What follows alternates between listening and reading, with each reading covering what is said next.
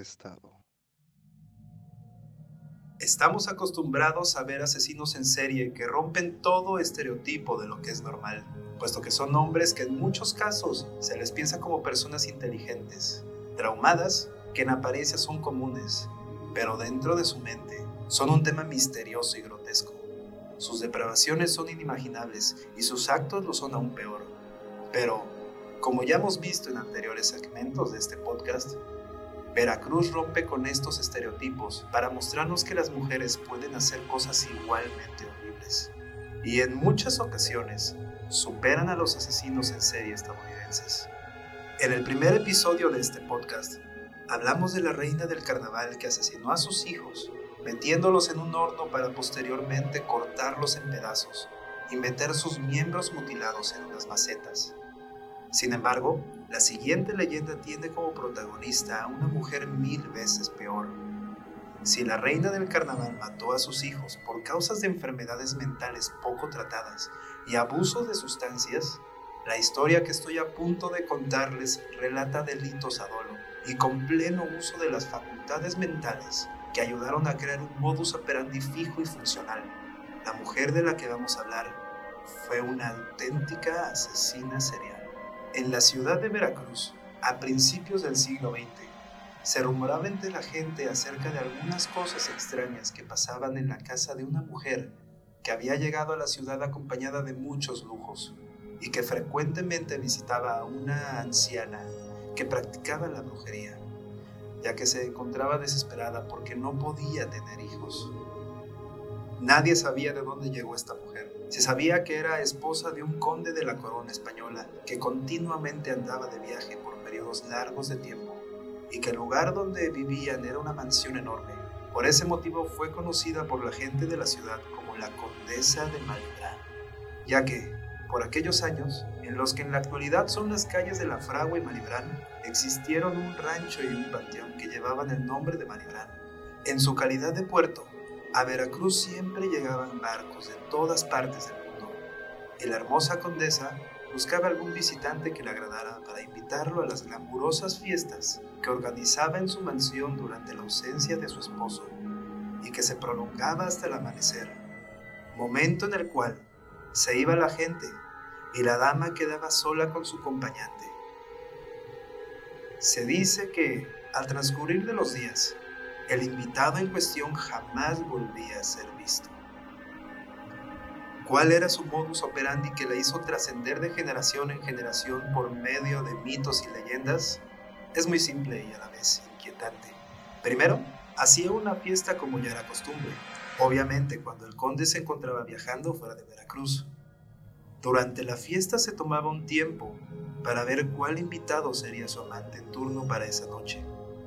Una vez que la condesa lo llevaba a su cuarto para tener relaciones después de la fiesta, y con el hombre lo suficientemente ebrio como para no defenderse, le rebanaba el cuello. Posteriormente, la condesa se bañaba de la sangre de su víctima y recitaba un ritual para implorar quedar embarazada.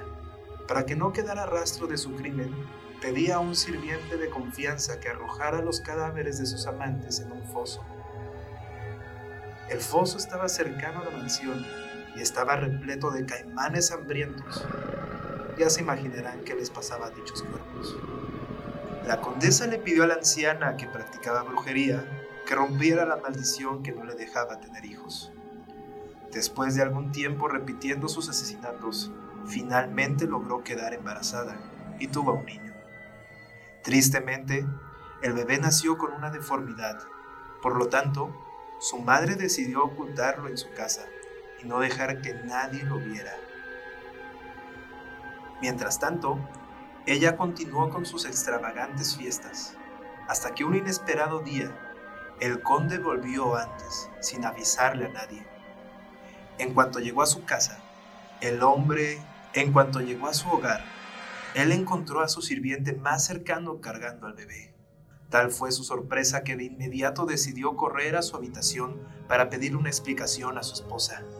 Al abrir la puerta de su habitación, el conde se llevó la sorpresa de su vida, pues encontró a la condesa de Malibran con su amante en turno, a punto de ser asesinada por ella.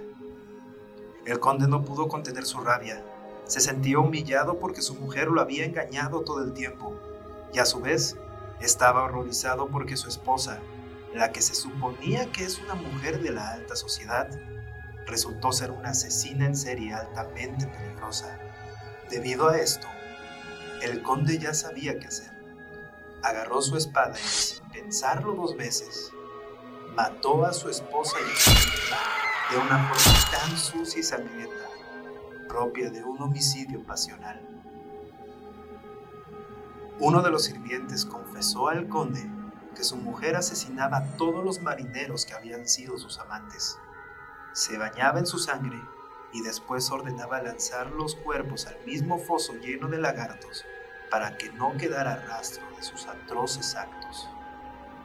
El conde seguía enfurecido y asqueado por lo que escuchaba, así que decidió pagarle a su esposa con la misma moneda. Le ordenó al sirviente que arrojara los cadáveres de la condesa y su amante al lago de cocodrilos, quienes los devoraron en cuestión de minutos.